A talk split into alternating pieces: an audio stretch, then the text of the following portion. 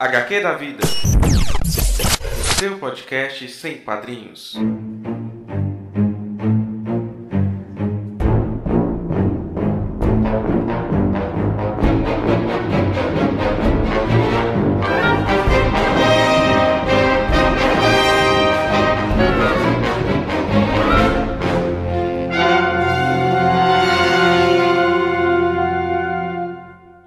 Olá pessoal, aqui é o Dan Carreiro. E eu sou o Sidney Andrade. Eu fico pensando em maneiras de dizer o meu nome assim para não soar cafona, mas eu, eu sempre fico meio envergonhado. É que você não fala Tudo bom, Dan? Tudo ótimo. Então, pessoal, estamos com o nosso décimo HQ da vida. Ai, Como Jesus, alguns- quem diria que chegaria este dia dessa, dessa marca histórica E- de e 10 no- HQs? E no nosso décimo HQ da vida estamos com uma pessoa muito especial. E Vamos fazer, falar logo, logo mais. Mas antes disso, temos que falar que esse é um podcast que, como alguns já sabem, tem como objetivo contar histórias. E estamos aí já no nosso segundo ano e estamos falando de histórias de super LGBTs. Espero que vocês curtam, compartilhem e nos deem críticas sobre o programa. O seu feedback é muito importante para nós. Então, Cid, diga aí para nós quem é a nossa convidada e chame-a, por favor. Com muito cuidado para não errar o nome, eu gostaria de chamar a queridíssima Suzane Jardim. Vem cá! Não errou, não. Amém. Ai, desculpa, Suzane. Então, vamos lá, Suzane.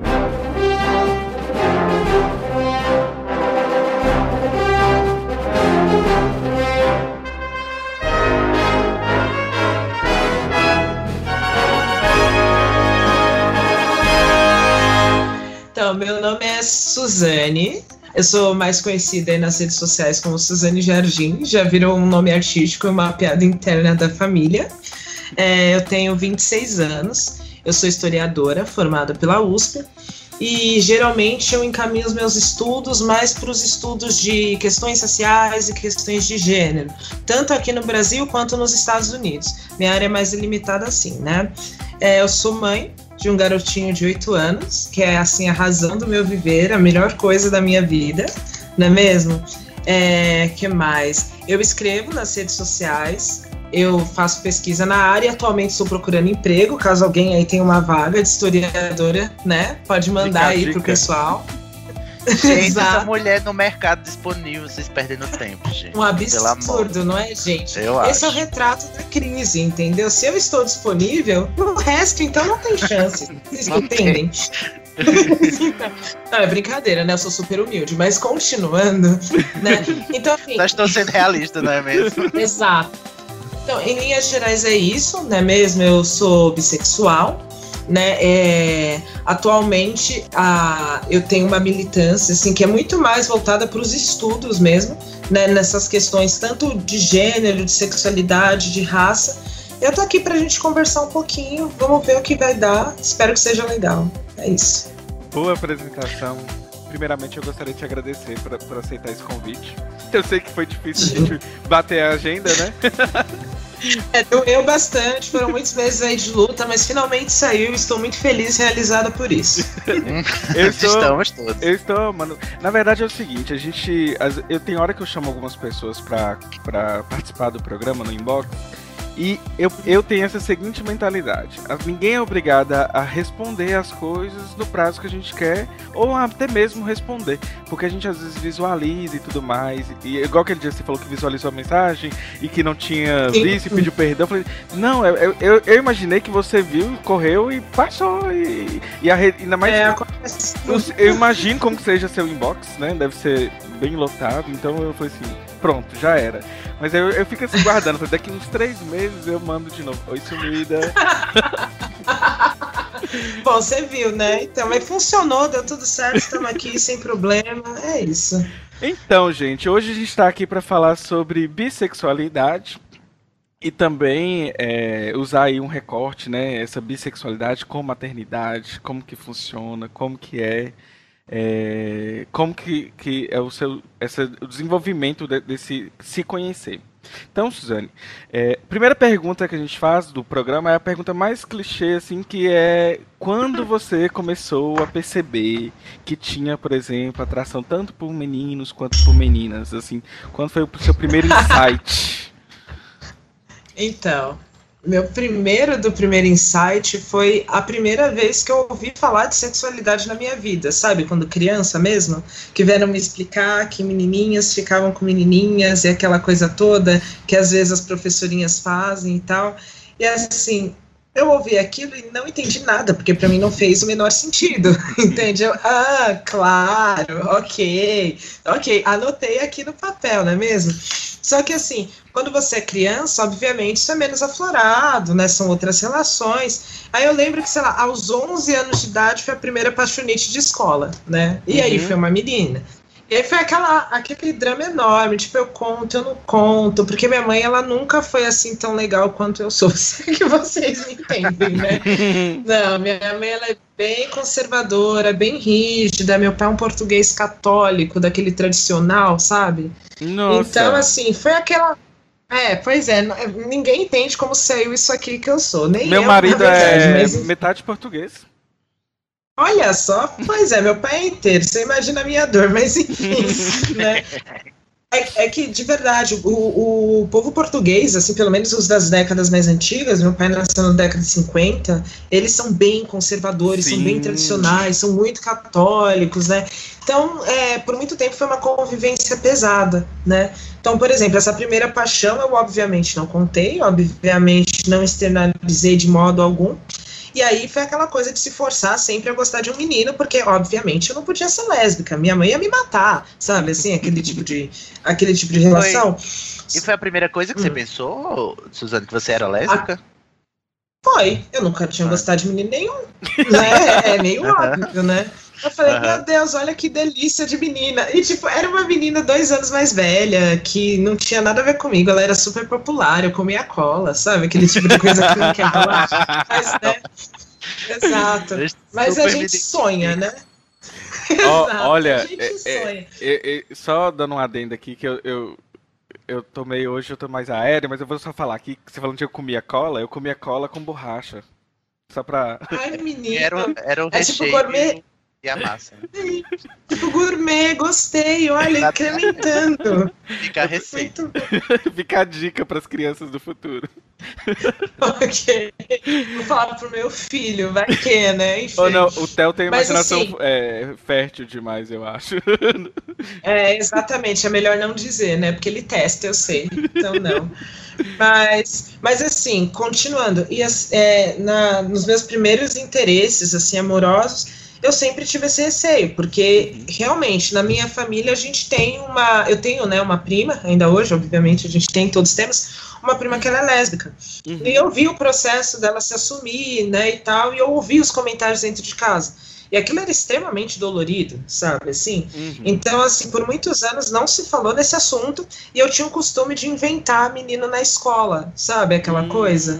Eu inventava, mãe, tem um menino lindo que se chama Daniel, e não tinha nenhum Daniel na minha sala, sabe? Porque eu tinha pânico, sabe? Eu tinha pânico. Até que finalmente aconteceu de eu me apaixonar por um cara. Hum. Sabe, por um garoto, por um menino, coisa de uns dois anos depois. E aí eu não entendi, foi nada. Sabe? Eita, tô confuso. É. é. Exato. O que é muito normal, né? Eu acho, não sei exatamente, né? Só que foi uma idade onde realmente contato amoroso, contato sexual não tinha, até porque eu era aquela criança gorda, sabe assim, da escola, que ninguém quer nem ter amizade, imagina algo a mais, né? Então, Ai, é, como é que essa pessoa tá é, contando a minha história na, é. na, na Ai, sei, sei, como é. Estou ouvindo tudo. Mas, eu era o gordo que comia cola com borracha. E aí foi que Exato, olha, a gente vai lindo, no fundo é tudo uma história só, não é lindo isso? Olha é verdade. Sim, sim, né? é.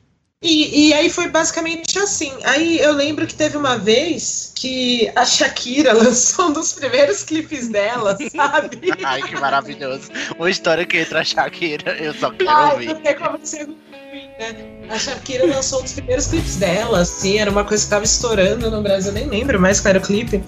E eu lembro que eu tava vendo o clipe, minha mãe entrou E aí ela me deu aquele sermão absurdo, porque ela achou que eu não estava vendo o clipe como uma moça direita. Aí eu fico pensando, meu Deus, o que, que eu estava fazendo? Como assim? Eu acho que era aquele. Wherever, whenever, sabe, na época do clone? Eu era jovem ainda, sabe? Eu era muito menininha. Aí nunca descobriu É, que né? tava fazendo de errado. Então, eu, na minha visão, eu não estava fazendo nada de errado. Eu estava admirando uma mulher maravilhosa. Mas mamãe não entendeu desse jeito. Mamãe não entendeu desse jeito. E aí começou, assim, uma série de provocações lá em casa, sabe? Assim, nunca te vi com um homem, o que que tá acontecendo e tal. E assim, quando veio é, o primeiro, o meu primeiro beijo, por exemplo, foi com um cara que eu não tinha a menor atração, sabe? A menor atração. Mas basicamente, foi um cara que foi na minha casa, falou que gostou de mim, que queria me beijar. Eu pensei, meu Deus, ele vai me beijar na minha casa, minha mãe pode ver, é minha chance, sabe? Tipo Não vai desperdiçar, né? Vou resolver isso aqui agora. Exato, entende? Então, assim, geralmente na minha pré-adolescência, adolescência, essa relação era bem complicada. Até que finalmente, realmente, eu conheci o pai do Theo. Hum, né? O pai do Theo ele foi o primeiro cara com quem eu realmente me apaixonei. E aí foi engraçado porque a gente foi se gostando pelo contato na internet. A gente, antes de, tipo, falar sobre, sabe, questões sexuais ou qualquer coisa do tipo, a gente falava muito sobre depressão, sabe? Sobre depressão, sobre Uhum. abandono e sobre se esconder, porque ele também é bissexual. ah, né? Hum, E- Olha só. Vai É, se encontrar. Então, pois é, a gente conheceu no Orkut, essa plataforma maravilhosa Sim. do amor, não é mesmo? Nunca morrerá em nossos corações, né? Exato, para sempre, né? Que a gente faz. E aí, assim, a gente teve um contato de muito conversar mesmo, de se abrir um para o outro, não é?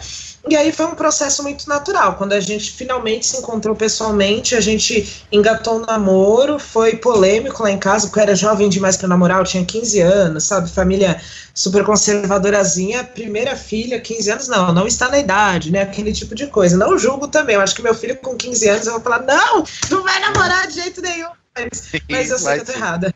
É, enfim. É, e aí foi. E eu acho que assim, com essa relação eu descobri a minha minha bissexualidade é, definitivamente. Porque eu percebi que eu realmente amava ele, sabe? Não era uma relação forçada. Uhum. tipo, eu estou fazendo isso para provar alguém. E assim como cada crise do relacionamento. Exato, é. Foi a primeira vez. Muito pelo contrário, minha mãe odiava ele porque achava ele feio e pobre, sabe? Então, Ah. não. Eu ia ter que lutar pra caramba pra conseguir ficar com ele também. Então não fazia mais sentido. E foi aí que eu percebi e também eu conheci outra pessoa que tinha as mesmas questões, né? Que ele também, família religiosa, morador da periferia, um local com muito preconceito, e ele saía com alguns caras, e aí ele tinha, né, certo receio das pessoas descobrirem isso, foi uma coisa que ele sempre escondeu, e eu nunca tinha conhecido ninguém assim na minha vida, sabe? Às vezes lia alguma coisa ou outra. Então foi assim, foi esse processo de me descobrir. E em linhas gerais foi isso. Eu falei demais, né, para a primeira pergunta. Nossa, Mas- maravilhoso. Mas eu, é, eu fiquei com uma questão. Você- antes de conhecer o pai do, do Theo, você é, chegou a ter alguma, alguma relação, algum relacionamento com outras meninas? Ou ficou só nas paixões? Não, é, antes de conhecer o pai do Theo, eu beijei três bocas, sabe? Eu, não- eu realmente não era uma pessoa, assim, muito querida e muito, né, favorecida fisicamente, se é que vocês me entendem, não é mesmo? Mas, então, é um processo, assim, complicado. E, assim, antes de conhecer o, o pai do Theo, é, eu tinha ficado com três pessoas, três caras, no contexto de ou esse que foi na minha casa, ou estou bêbada, porque, né, gente de 14 anos fica bêbada, essa é uma realidade que a gente tem que tratar no Brasil, é um problema social gravíssimo. Mas, Ai, sim. Sim, meus 14 Mas é anos. mesmo. Então, então Olha, é, Tânia. amiga, muita cantina da serra, muito vinho barato, né mesmo? Cantina das Então, trevas, assim- você tá definindo minha vida. Exato. Você tá contando minha nunca, vida né? aqui Isso. nesse podcast. E olha que eu E nunca contei a coisa- minha, viu? Pois é, pois é. E aí foi, foi isso, entendeu? Então nunca tive, por exemplo, uma relação de verdade com ninguém. Ou aquele processo de flerte, sabe? Muito pelo contrário, eu ficava vendo as outras garotas e eu falava, gente, né, o que que eu tenho? Qual é o meu problema? Eu me sentia assim, a trevosa, o pior ser humano do mundo, porque quando você tem essa idade, as relações afetivas elas meio que condicionam né, a sua visão de si. Se uhum. não tem um monte de gente falando que você é linda, então obviamente você não é. Hoje a gente, né, trabalha isso, vai na terapia, chora. Sim, sim, sim, sim. Mas, mas na época era complicado. Então, assim, o pai do Theo foi a minha primeira relação de verdade, né? Digamos assim, né? Ah, mentira, teve uns dois beijos também afora. Mas Olha aí, aí. Ah, mas aí eu que, eu que fico zona, sabe? Assim, menininha da escola. Ai, você já teve curiosidade de beijar a menina? Ai, já. Você tem coragem? Não. Pô, não, mas eu sou tão sua amiga, sabe? Assim, mas eu fico pilantra. Beijo aqui, fica só entre nós. Exato, é. Não, aí eu acho pilantragem, não conta, né? Fora que sou tudo hétero evangélica hoje, então eu levo até risco da lista. Mas, enfim. É, agora, não essa, funcionou. Essa fase escolar, ela é uma fase, assim, muito tensa. Eu, por exemplo, não lembro com amores da fase de escola. Assim, escola para é. mim não, é um, não foi um ambiente muito muito saudável. É um, é um lugar que as opressões são muito mais fortes. Eu acho que elas são ah, extremas. A opressão, a opressão com, por, por ser gordo, por ser gay, por ser negro, por ser qualquer coisa, assim, o que destoa do que é padrão da sociedade, ali a gente sofre com muito mais intensidade, é. ou então até apanha, né, no caso. Exato, é. eu que sou mãe estou sofrendo duas vezes, né? Então, Sim, imagino. Com meu filho eu também estou passando por isso. Então não é agradável, não, mas a gente vai tentando. Eu acho que um diferencial, por exemplo, é, é, eu ser o tipo de mãe que preza muito pelo diálogo e pela abertura, né? Uhum. Então a certeza que eu tenho é que meu filho vai sofrer menos do que eu sofri, né? Já dá para ver no que anda acontecendo, assim, nas últimas nos últimos dias, mas é uma história à parte. Vale outro podcast, né? Mas enfim. Mas eu, eu, eu, imagino que o ambiente escolar é um ambiente assim. É, é um ambiente. Eu não sei, acho que a gente pega as opressões e multiplica por 10 é, sim. É, provavelmente. Provavelmente, porque a criança tem essa tendência de fazer uma reprodução sem reflexão, sabe? Assim, ela ouve na rua, ela ouve em casa e Ai, ela reproduz. vocês só as crianças, viu, Suzane? Exatamente, exatamente. Né? Só que, assim, é, essa reprodução ela é sem uma grande reflexão, porém, o receber isso traz uma reflexão, né? A gente guarda, sim. então é bem complicado. É, e na infância, é... quando é tudo muito intenso também, né? Aí todas as verdades são muito absolutas. Né? Muito. Exatamente. Agora, um, é. recor um recorte que eu acho interessante da gente fazer nessa conversa, Suzane, é a questão da periferia. Por exemplo, a minha vida ela é mesclada em parte 1 e parte 2, sabe? Sei. A parte 1 é escola de periferia e eu sofri algumas opressões. E é a parte 2, uhum. que foi quase indo para o ensino médio, deu uma reviravolta na, na vida da minha mãe e, e, ela conseguiu pagar uma escola boa para mim. E aí eu saí da periferia. Sim. E aí foi parte 2. E, e, assim, são opressões diferentes que a gente sente. Claro, com assim, certeza. Violências diferentes. São violências diferentes, mas dói do mesmo jeito. Assim, dói, uhum. só que dói mais na parte 1, um, entendeu? Assim, pelo Sim, falta de entendimento. é o que te forma. A, a, é o que me uhum. formou. A, as mães da escola. Assim, eu lembro que era um ambiente bem complicado.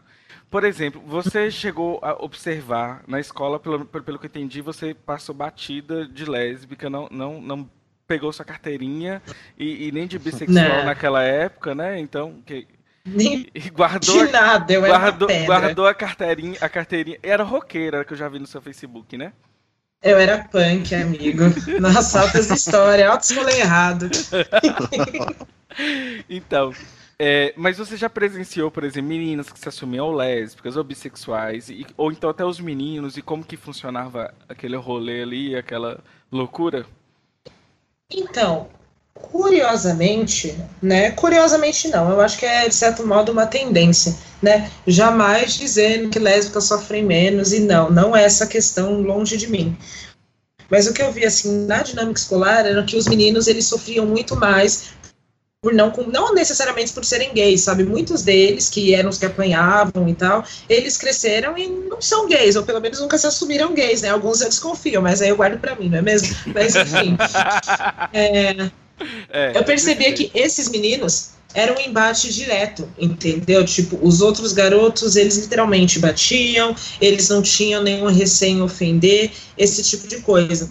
Agora, por exemplo, na minha vida escolar, eu lembro de duas garotas lésbicas. Uhum. E elas eram, por exemplo, eu tinha, vamos supor, 12 anos, elas tinham 15. E elas mandavam na escola, sabe? Elas mandavam na escola porque elas têm. É, era muito engraçado, elas eram super populares, elas não eram um casal, sabe? Cada um era de um espaço diferente, era, se comportavam de modo diferente, aliás.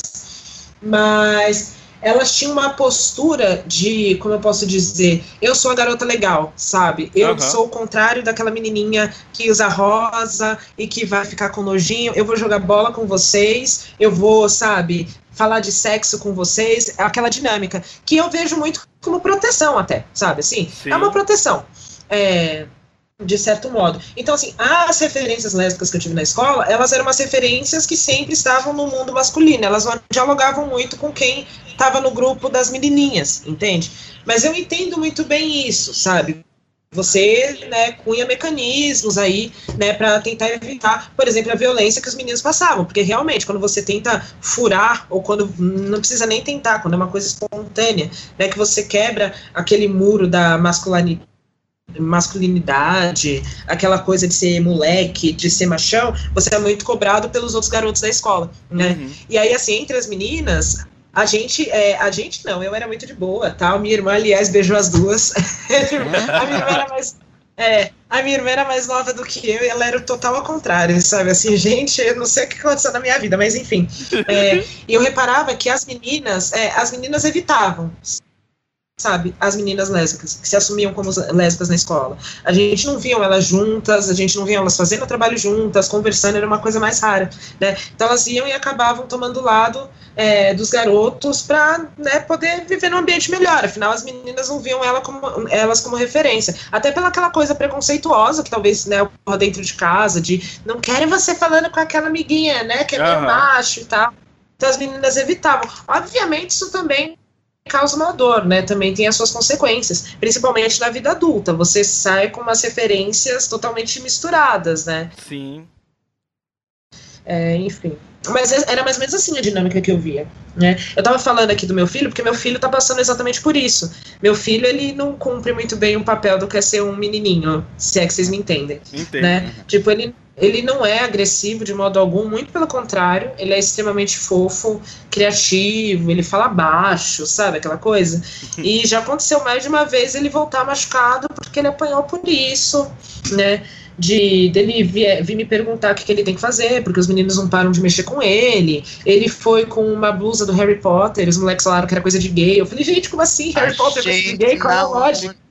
Peraí, quer dizer que as criancinhas Já da idade do Theo acham que Harry Potter é coisa de gay? Desculpa, faz sentido pra vocês? Pra mim, Não, não. não. Não. Pois é. É coisa de Pois nerd. é, Ele é porque talvez ele é o típico nerd. Eu já vi que ele gosta das mesmas Exato. coisas que eu gosto.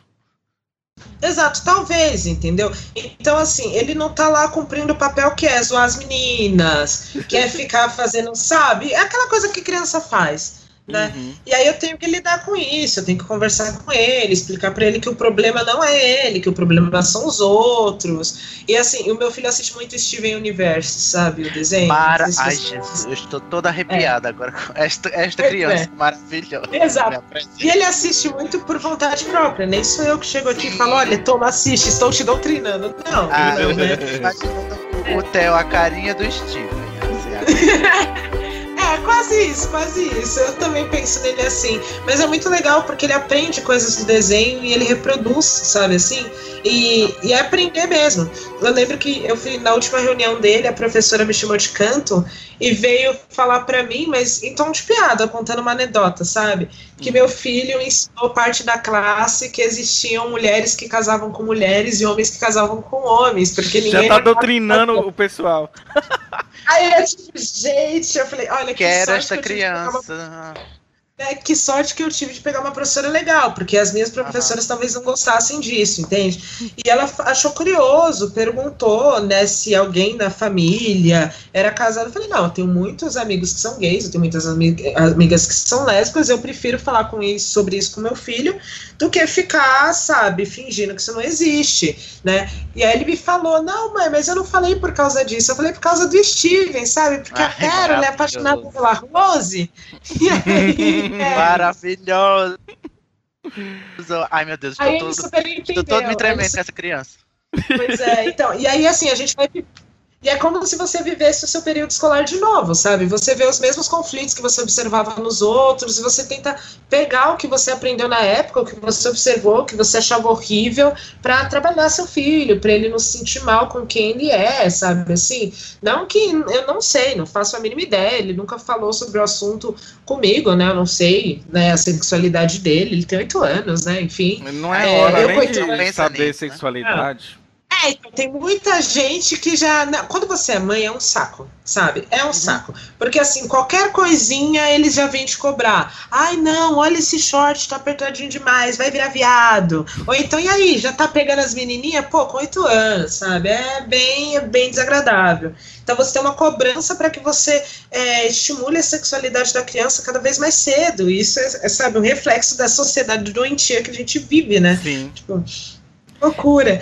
Mas enfim, nossa, que digressão enorme, né? Prossiga. Você- Não, e- você não, co- mas eu tô adorando. Porque ao mesmo tempo que a gente. É, bom, quem, quem, quem vê a, a diversidade sexual enquanto um problema, né, sempre fala da ameaça sobre as crianças, né? Como se a, Sim. falar de sexualidade fosse um problema porque estivéssemos estimulando uma sexualidade precoce, quando na verdade o que acontece já, já isso já acontece de forma e de forma é, doentia mesmo, quando você falou aí, né? A gente Tempo estimula uma inteiro. sexualidade não saudável, né? Não Uhum. esclarece as crianças e aí acabam criando esse- esses, esses monstros é, mentais, né? Que, que Perfeito, não, ótimo. Perfeito, você definiu maravilhosamente a questão. Pra mim é isso, pronto. Existe uma frase que as pessoas usam, e eu queria saber se você concorda, que, por exemplo, a segunda vítima do machismo é o próprio homem. Eu sempre fiquei pensando sobre ela, porque eu- talvez ela seja verdade, talvez ela seja polêmica, eu não sei. Que, por exemplo, a primeira vítima, obviamente, é a mulher, mas e a segunda vítima é o próprio homem? Tipo assim, Então, no caso do é- Theo, uma criança que não tem. Sim. Sim, eu entendi, eu entendi, com certeza. É, então, aí eu corro o risco de ser polêmica também, porque obviamente nada do que eu falar aqui é consenso, eu só estou respondendo por mim mesma, não é mesmo? Uhum. Mas é, eu, eu, eu tenho tendência a concordar, principalmente como mãe de menina, de menino, né? Uhum. Assim, nós de menino me fala, seria horrível, meu Deus, imagina o tanto de coisa que eu ia ter que comer, meu Deus, enfim. É, principalmente como mãe de menino, a gente vê assim no, no dia a dia o quanto cobram posturas machistas de crianças, entende? Cobram, eles cobram, eles acham estranho o fato do meu filho não bater numa coleguinha, eles acham estranho o fato do meu filho não chamar a amiguinha de gostosa, eles acham estranho o fato. É, e assim, são coisas que me chocam, porque pra mim não faz o menor sentido, mas elas são feitas com muita naturalidade, entende? Hum. E eu vejo que essa relação do machismo atingindo o homem, ela tem muita ligação com a homofobia também, entende? Sim. Ela tem uma ligação muito grande, enorme, né? Eu acho que é um misto dos dois, porque você cobra que essa criança, que esse adulto, ele se afaste ao máximo das posturas que são lidas como femininas, né? Porque no fundo não são femininas, não são masculinas, são posturas da- do ser, da pessoa, como eles se desenvolvem.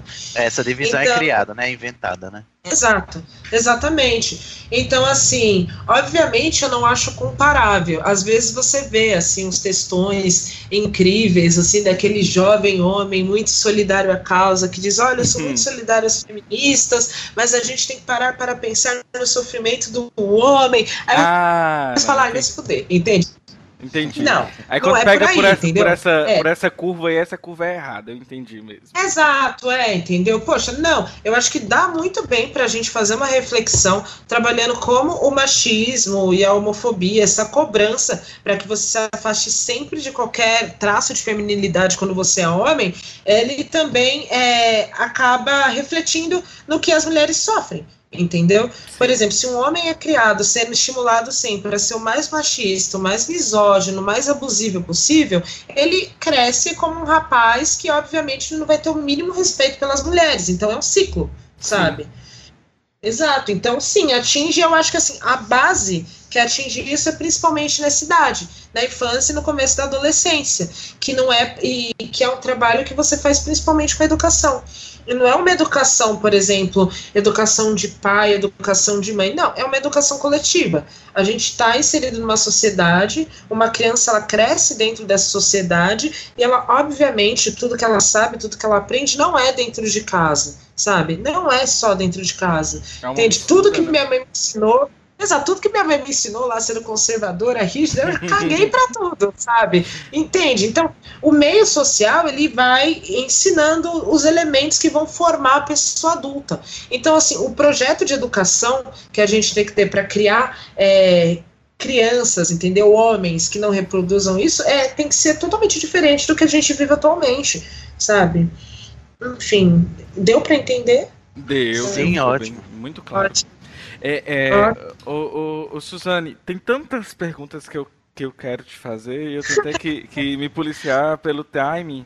Mas eu tô adorando. Deixa eu fazer uma, Dan. Pode, fazer. é porque fazer. Tem, tem, é uma questão que sempre é batida e sempre é falada, que é a, a questão do apagamento bissexual.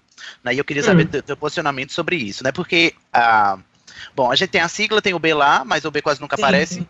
Tem a questão de que os bissexuais não são levados a sério na sua sexualidade, porque uhum. são vistos como Sim. confusos, né? Como indecisos. Alguns LGBTs é, consideram a, bissexual, a, bissexualidade como um disfarce para não assumir as, as sexualidades é, opostas, né? E até claro. eu já ouvi, inclusive, discussões sobre. Eu queria a tua opinião sobre isso, discussões sobre o privilégio da bissexualidade por, por causa uhum. da passabilidade hétero. Né? Que é, bom, é, é, apontado por alguns homossexuais e sim, sim, um privilégio, sei. né? Eu queria entender isso, como é que é isso para tu? é uma questão muito polêmica e que levanta muito sentimento, né, de todos os LGBTs em si, né? Mas assim, eu voltando a dizer, falando só a minha opinião, é, esse apagamento obviamente existe, sabe? A gente vê, você não vê, sabe? É, agora até que tá surgindo, tipo, sei lá, Black Mirror colocou uma mulher, né, que era bissexual lá e tal, que ela parecia, né, que estava feliz, que amava o marido, mas tinha a outra que ela se apaixonou, enfim, então pareceu uma relação bissexual, não é mesmo? Mas enfim, você não vê a bissexualidade sendo conversada nem sendo representada, e isso é uma, é uma crítica que se faz com a qual eu concordo. Porém, por exemplo, eu vejo a coisa por dois lados é, tem essa questão de se dizer que ser bissexual é um privilégio e tal, e tem a questão contrária, de dizer que não ser bissexual é um privilégio. Eu já vi essas discussões acontecendo, sabe? Dizer que, por exemplo, existe um privilégio monossexual e tal. E assim, é, é, nossa, isso vai ser muito polêmico, mas para mim isso não faz nenhum sentido, sabe? Porque principalmente quando você é mulher sabe? É, é, é, a minha imagem, é a imagem que eu tenho das coisas. Por exemplo, se você é uma mulher hétero, desculpa, você não tem nenhum privilégio, entendeu? Em estar tá se relacionando com, sabe, quem pode te matar de um dia para o outro, porque o mundo ele ainda não é desconstruído. O mundo não é a nossa bolha da internet, entende? Então, assim, em, na maioria enorme das relações entre, entre homens e mulheres heterossexuais, rolam é, abusos, rola estupro conjugal, rola uma questão de coisas. Assim, você pensar isso como um privilégio só funciona se você pensar em leitura social e aceitação. E aí eu concordo. A gente pode olhar por esse viés, isso é verdade. Nenhum casal hétero nunca vai receber uma pedrada, certo? Por ser uhum. hétero. Porém, a mulher, naquele relacionamento hétero, ela, ela pode sofrer um, um monte de privações da sua sexualidade, como mulher hétero mesmo, entendeu? Aquela coisa, tipo, não, é, vadia na cama, mulher em. Sabe aquela coisinha toda, uhum. assim? Então, assim, há de se fazer recorte sobre como esse privilégio funciona dentro de uma relação heterossexual para mulher, certo? E então eu acho complicado. É, pera, deixa eu voltar. Deixa eu. É que quando o assunto é polêmico, eu fico, sabe, assim, né? E ao mesmo modo, tipo assim, o que, que, é passabilidade hétero? Vocês entendem? Não é, uhum. é, tipo, não é assim, de certo modo, um reforço do que a gente está tentando lutar contra, entende? O que, que é exatamente isso? Existe um visual hétero e um visual gay. Então, se você não cumpre com o visual gay, você não é um gay de verdade. Se você não cumpre com o visual hétero, você tem mais a que apanhar. Eu não entendo muito essa relação, entende? Então, eu acho que assim as pessoas elas têm a tendência de querer analisar as coisas e colocar todas elas em caixinhas, entendeu? Para você conseguir explicar as relações humanas. Eu acho que isso é impossível. Isso falando como pessoa pesquisadora, formada em humanas, formada em história, que tem que ter o um mínimo de sociologia, antropologia, você não consegue explicar a diversidade, sabe, colocando nesses modos sabe? É, às vezes, sei lá, pode existir um cara bissexual que tem uma vida incrível e que nunca sofreu por isso por ser bissexual. Assim uhum. como pode ter um cara que tem uma vida de merda exatamente por ser bissexual. Porque as questões são flutuantes, entendeu? Tudo depende das pessoas com quem você se relaciona, com quem você se relaciona. Então eu acho que assim. Ter, até pelo fato de você nunca ouvir muitos bissexuais falando, de você nunca é, ver pessoas bissexuais no espaço falando sobre suas vivências, é muito mais fácil trabalhar na onda dos achismos, né? E tentar. É que elas não há um espaço, né? Assim, onde, elas, Exato, onde é. a voz dela seja, seja relevante, né? Porque está é, muito mais polarizado, né? A discussão, então quem está no, no entremeio. É que eu não sei também se eu falando que, que está no meio da, da polaridade da bissexualidade, eu também não estou sendo um pouco bifóbico. sim, sim, sim. Não, fica tranquilo, comigo você pode falar como quiser, depois você resolve aí com os seus ouvintes, tá? Não, mas tu acha, tu acha, que, tu acha que considerar o, a, a, bissexualidade no, no, no, centro desses dois opostos, que é a homossexualidade e a, a, e a heterossexualidade, ou, ou mesmo no centro da, da, hum. da relação homem e mulher, né, dos dois opostos, seria um tipo de, de também de, eu não digo de fobia porque, não sei, no discurso não parece sim, ser sim, uma sim. rejeição, mas como um modo de apagar também, né? Como se não tivesse um lugar reservado. É uma coisa neutra, zerada. Uhum. Então, não é, não é mais aí que tá, né? Se você for se você for parar para pensar cientificamente no sentido de plano cartesiano e colocar no centro, sabe, como organização, faz sentido, sabe? Uhum. Assim, faz certo uhum. sentido. Só que também essa questão de ser colocado no centro, ser colocado em posição neutra, ela também tem uma questão de discurso, sabe? Porque é como se é, as relações com essa pessoa bissexual fossem sempre pela metade, entende? Ela não é uma pessoa que por inteiro. E isso uhum. é um discurso que você sempre ouve muito falar, entendeu? Tipo, eu não quero ficar com esse cara bissexual porque eu sempre acho que ele vai me trocar por uma mulher, ou vice-versa. Esse é o perigo de neutralizar, no caso, né? A bifobia. Exato, exato. A, a bifobia não, a bissexualidade, perdão. Exato, exato, porque aí você coloca como se realmente fosse essa pessoa tão maleável assim, não é assim que funciona, entendeu? É uma pessoa completamente normal, sabe, que sente as paixões como qualquer outra, a diferença é que ela pode se apaixonar tanto por um sexo quanto pelo outro, né? E isso depende de, de relações, isso depende de conhecer, de ter contato, não é essa questão do tipo, ai, hoje eu só vou pegar mulher, mês que vem só vou me relacionar com homem, não, isso, né, é um ser humano lidando com a vida, lidando com o mundo. Até porque é. também cai na falácia da escolha, né? De, de Exato. De, não, não, é, porque as sexualidades não são escolhas, são orientações, né? São, são direcionamentos. Não é o velho bom opção sexual, né? Uhum. Exato.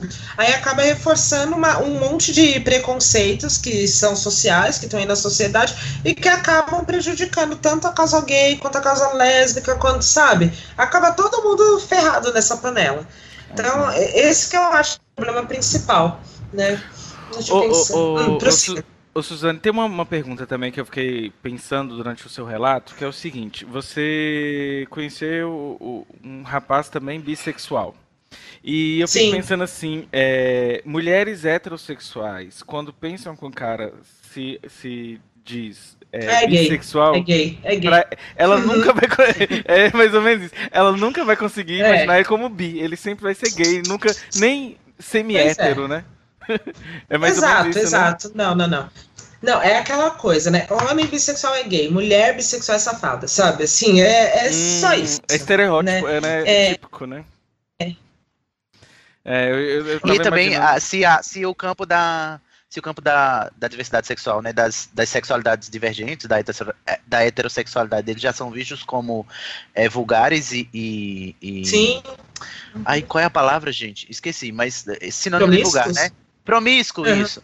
Ai, obrigada. É, se, ah, ah, sintonia. Se, se já, são, já somos vistos como promíscuos, eu acho que a bissexualidade cai ainda por cima mais ainda nisso, né? Que, é. assim, além de tudo, tem a, o, o, estigma da pessoa que não, se, não, não quer escolher, né? Tem a promiscuidade Exato. de ser divergente e a promiscuidade de não saber faz, não querer ou não, que, não saber fazer escolhas. Como se a gente Exato. precisasse bem, né? Fazer escolha. É, então, e aquelas falácias, né? Por exemplo, agora você tem mais opções. Pô, mais opções do quê, cara? Não é bem assim que funciona. Ah, você deve transar muito mais. Nossa, quem me dera, sabe? Não, seria lindo. Não, entende? Eu acho que eu, eu acho que tem muita essa dificuldade de ver pessoas bissexuais como humanas, no sentido de que se relacionam e gostam das pessoas conforme as relações vão caminhando, E sabe? ponto, né? Eu tenho uma dificuldade. Exatamente, é, é muito complicado, porque você tem que colocar na caixinha. Obviamente, a gente vive numa sociedade que é homofóbica, que é machista, que é lesbofóbica, e todo mundo sabe disso. Então é muito complicado para as mulheres, por exemplo, se assumirem bissexuais e se assumirem lésbicas. Por isso mesmo a gente tem, sabe, uma- a heterossexualidade compulsória que funciona para todo o aspecto LGBT. Você se força a gostar de um outro sexo, você se força a estar numa relação que você não gosta, meio eu lá inventando namoradinho na infância, entendeu? Isso existe, a gente sabe. Então, realmente, a- acontece muito, sabe, o- é, de mulheres bissexuais acabarem largando relacionamentos com outras mulheres para, sei lá, voltar para um relacionamento hétero, se prender nesse relacionamento, casar, ter filhos bonitinho. Só que assim, as pessoas costumam ler isso como uma prova de que mulheres bissexuais são sempre essas é, héteras enrustidas, são enganadoras de mulheres e tal. Só que aí a gente esquece do contexto onde a gente vive. Sabe? A gente Uhum. simplesmente parece que apaga tudo ao redor. Não é fácil, não é fácil para uma lésbica, não é fácil para uma bissexual. Então, a lésbica, ela obviamente não tem essa opção, não é opção, né? Mas vocês entenderam. Ela não tem isso, tipo, alternativa, isso. Essa alternativa é de falar, ok, eu não aguento mais sofrer preconceito nesse meio, agora eu vou me relacionar com um homem, entendeu? Para ela o processo é muito mais doloroso, entende? Para uma bissexual o processo é doloroso, mas tipo, ah, ok, vocês entendem? Entendi. Um, um é recorte. Entende? Desculpa, Suzane. É, Não, um- imagina, manda a brasa aí. É porque eu tô pensando com essa fala, só eu tô lin- linkando que uma vez você fez um desabafo no Facebook o seguinte. Sim. Eu acho que alguém, alguma treta que eu não sei o que aconteceu, mas que gerou desabafo. Sim, eu lembro bem. Você já sabe o que que é, né? Que assim, é, você fala que é bi, mas aí, mas aí colocaram assim, mas você não, não, não assume o namoro com uma mulher. E eu acho que aí você vai falando do recorte da, ma- namoro, da é. maternidade, né? Aí mete Uhum. brasa aí e faz um textão vocal agora. Tá, ai, gente, nossa, sempre sonhei com isso, chegou meu momento. Não, mas vamos lá, vamos voltar à seriedade, chega das risadas. Não, é que a questão da maternidade ela é bem complicada, principalmente quando você é uma mãe solo, né? Eu tenho meu filho, eu crio ele, o pai dele ajuda, ele participa da criação como pode, né? Ele vai em casa algumas vezes por semana, tal, vê o menino, né? Colabora, estando junto e tal. Mas eu né, crio ele sozinha. Então, por exemplo, para eu ir para a faculdade, eu preciso de alguém que me cubra para ficar com o menino. Para eu ir tomar uma cerveja, eu preciso de alguém que me cubra para ficar com o menino. Isso é uma realidade e qualquer pessoa que se relaciona comigo tem que saber que a realidade é essa. E aí a gente já vê dois problemas. Um no campo é, de se relacionar com homens, né? Eu acho que eu não sei se vocês acompanham e tal, mas é uma coisa já falada que a sociedade tem é, um estereótipo do que seria a mãe solteira. Solteira estou colocando aspas, tá? Porque, né, mãe não é. Não, não, não é estado civil e tal. Vocês estão ouvindo? É, sim, eu fico Sim. ligado por esse estereótipo. Ah, Ah, eu tô, ouvindo tô, tô calmamente. Ah, tudo bem, não, tudo bem, que às vezes fica aquele silêncio, eu não sei, mas tudo bem, continuando. Vai lá. Mas enfim, continuando, né? Então, assim, é, quando você está em um ambiente onde a aproximação masculina é mais propícia, isso eu falo, por exemplo, é, como se diz? Eu, por exemplo, eu tenho uma imensa dificuldade de me aproximar de mulheres, de flertar com mulheres, porque eu tenho uma dúvida eterna. Meu Deus, e se ela for hétero e, sei lá, me dar um tapa na cara, fazer um escândalo, eu perder a amizade, sabe? É uma dúvida que tem, né? Relacionamentos gays também tem isso. Falar, ai meu Deus, se eu me for hétero, não é uma coisa natural, certo? A gente Uhum. fica na dúvida. Então, assim, muitas preferem, né, colocar signos. Por exemplo, eu nunca deixo minha unha, minha unha comprida, desde criança, assim, né? Porque as pessoas meio que, né, é costume, já virou. Só que assim, quando você não tem assim signos que são lidos como signos lésbicos, né, que a sociedade lê assim, e tá num ambiente misto, a probabilidade de ser um cara que chega para te cantar, que chega para se aproximar de você é muito maior do que vir uma mulher, porque obviamente ela vai ficar insegura quanto a se você realmente vai, né, cumprir. Aí para você é, se livrar dessa questão estatística, você tem que ir em espaços que sejam lésbicos ou espaços LGBTs. Aí você já sabe que né, as pessoas ali são mais propícias, você pode se sentir mais livre quanto a isso. Porém, nem sempre, não é 24 horas que você pode estar em espaços LGBT necessariamente. Ainda mais em Diadema, onde a gente não tem nenhum barzinho, nenhuma balada, nada do tipo LGBT lá, não é mesmo? Enfim. Então, assim, é, na relação com, com o sexo masculino, a gente repara que a aproximação é maior, certo? A aproximação é muito maior, não, não adianta nem colocar, é, tentar comparar, mas ao mesmo tempo o preconceito quanto a você ser mãe é grande também, imenso, né? Uhum. Eu já vi eu já ouvi imensas vezes assim conversas assim só de se conhecer melhor. Ah, um filho, é, uhum. nossa, hum, né, aquela coisa toda. Ou então caras que se envolvem com você uma semana, mas assim que tem alguma situação de ficar muito óbvio que você é mãe, eles já se afastam, sabe? Meu filho ficou doente, eu não posso sair hoje. Poxa, como assim você não pode estar disponível 24 horas para mim? Sabe esse tipo de coisa? Enfim, então isso já dificulta muito a relação masculina. Fora que o homem é machista, a gente sabe disso. Então tudo tem aquela questão, ah, eu nunca que vou cuidar de um filho que não é meu, essa não sei o que. É muito complicado se relacionar com homens quando você é uma mãe, certo? Ok. Sim. Isso todo mundo já sabe, é um consenso. Agora, por exemplo, a gente pensa na, nas questões com as mulheres. Primeiro, para você ter alguma garantia de que você né, vai poder trocar essa ideia sem ser mal interpretado e tal, você tem que estar em espaços LGBTs ou estar num grupo de amigas onde você já se conhece, tal, ou seja, a probabilidade já é menor do que de você conhecer um cara, certo? Uhum.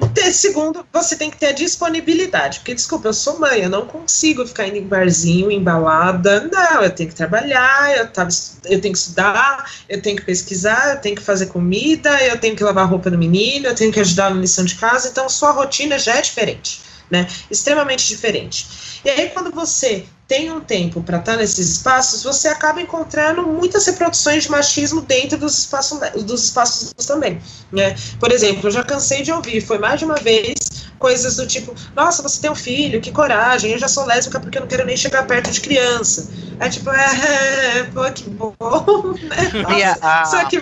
Bom, você falou isso, agora eu lembrei que tem. Eu lembrei de um. Eu acho que é como se fosse assim um consenso na comunidade gay, eu falo gay por causa do meu lugar, né?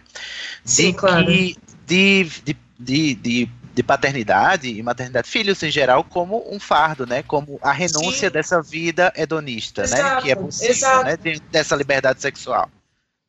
Exatamente, exatamente. A gente vê muito dessas coisas, dessas concepções. Primeiro que entre as mulheres, obviamente, jamais, eu não estou generalizando, aqui não é minha intenção, nunca, entende? Mas você ouve, sabe? Por exemplo, ah, você se aproximar e se colocar como alguém mãe num espaço bissexual, num espaço lésbico, você obviamente né, é mais confusa do que as confusas.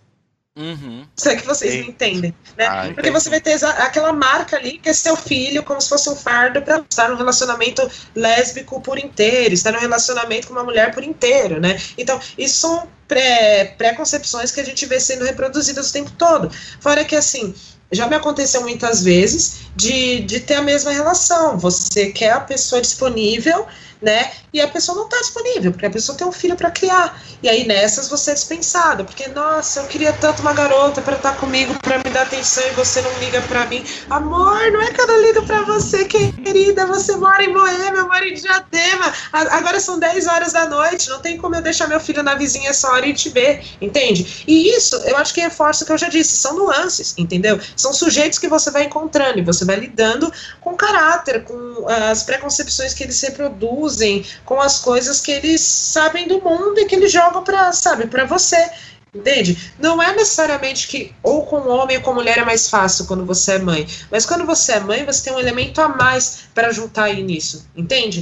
Entendi. Então, assim, É, por exemplo, agora eu tô namorando um cara, né? A gente já tá junto, já faz algum, uns dois anos. Depois de um período, assim, que eu tava sozinha, tive alguns lances, tanto com mulheres como homens, mas foram coisas curtas, que inclusive todas elas terminaram por causa do meu filho, porque eu era uma pessoa ausente, porque eu não estava lá à disposição e porque eu sou jovem, né? Vamos combinar que eu tenho 26 anos. As pessoas de 26 anos solteiras, elas não costumam ter um filho, entende?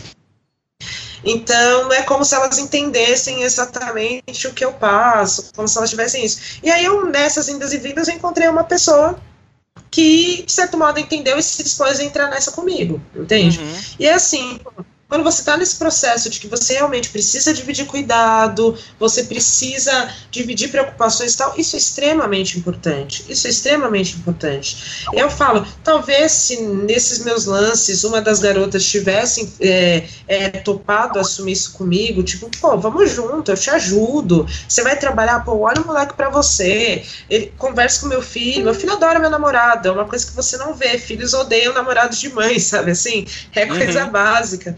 Né?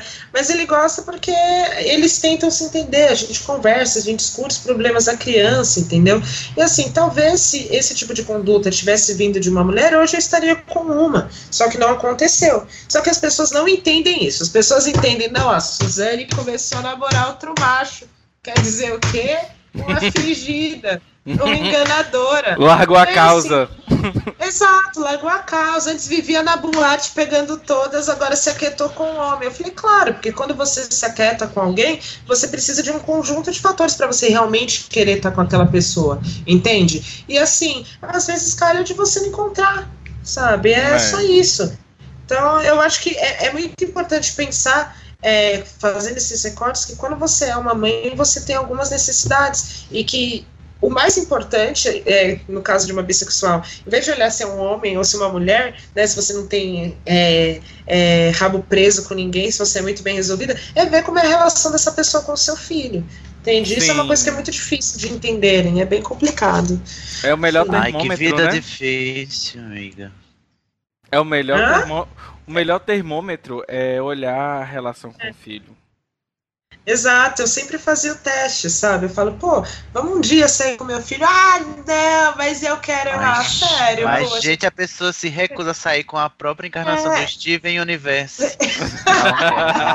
pois é. Pois é, eu acho que isso tem muito a ver com, sei lá, juventude e tal. Talvez, assim, é, a relação seja mais fácil depois dos 30, eu não sei, né? Que é quando as pessoas costumam ficar mais suaves e tal. Mas, assim, na faixa dos 20 anos, sempre tive essa dificuldade, porque as pessoas, elas não querem sair para passear no parque. Elas é, querem é, sair para ir numa balada, querem dar um rolê, querem tomar cerveja. E eu, assim, eu tenho muito isso. Eu não quero levar meu filho pro bar, sabe? É, é eu, eu, eu sou uma mãe é, liberalzona, uma mãe moderna, mas eu tenho meus limites também, sabe? Eu acho muito desconfortável falar bêbada com meninos, sabe, num monte de adulto e tal, não gosto. Então, assim, são essas nuances, entendeu? E são nuances que afetam em relações tanto com homens quanto com mulheres. E aí a gente tem que fazer escolha para ver o que mais se enquadra no que a gente procura, né? No que a gente sonha, sou uma pessoa muito sonhadora, né? Enfim, uhum. quero adotar umas três crianças, se tudo der certo. Mas Ai, só vai dar certo se arrumar emprego, né? Lembrando de novo, emprego preciso tal. Gente. Contrata, gente. É. Suzane, oh, eu tenho uma questão. Antes de fazer só uma pergunta, eu sei você tem uma pergunta, eu, eu, eu sei que você já me falou em box, desculpa, Cid. Só para dar um adendo, é, é porque é o seguinte, esse negócio de, de sair pra babalada e com filho é uma questão complicada.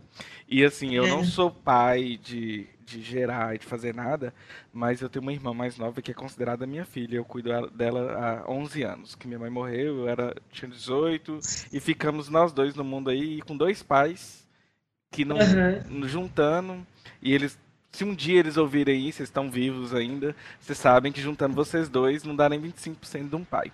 Nem financeiramente, porque não pagou pensão, e nem, e nem emocionalmente. Moral moralmente. Isso mesmo, fala as verdades. É, é complicado. Um dia, um dia eu falei com o Sidney que eu vou fazer um programa comigo para poder explicar tudo que eu tenho vontade de explicar quando vai cortando as histórias.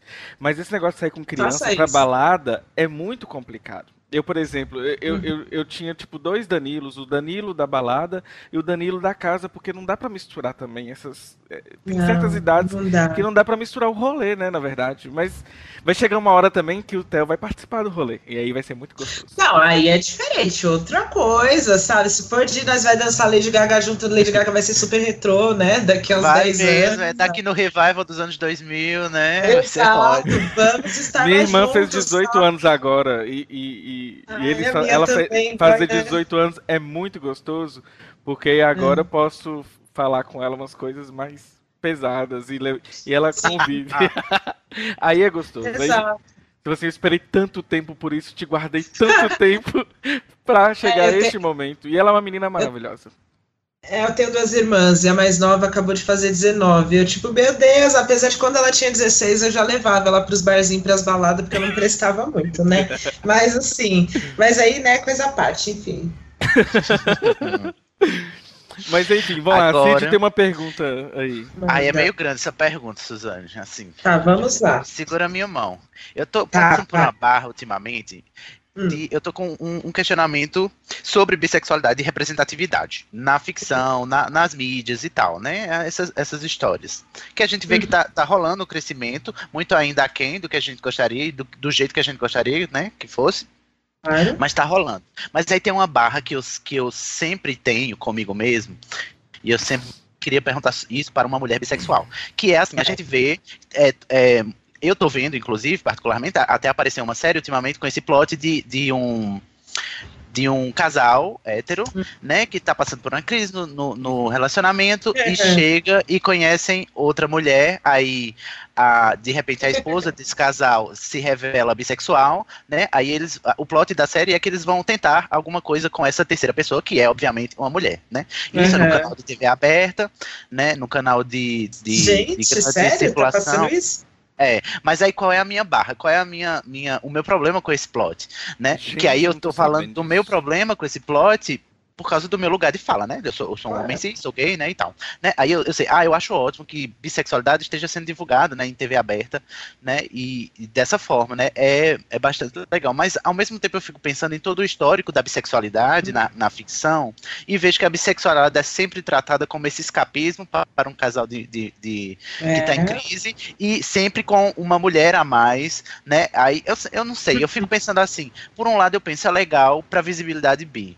Né? Mas por outro lado eu penso, mas será que não é, não é, é prejudicial para a visão da para a sexualização da mulher e da mulher bi ou até mesmo um fortalecimento do machismo, né? Como se fosse, porque eu nunca vi um plot desse até hoje, inclusive, nem TV fechada, de, de chegar chegarem com um outro cara, entendeu?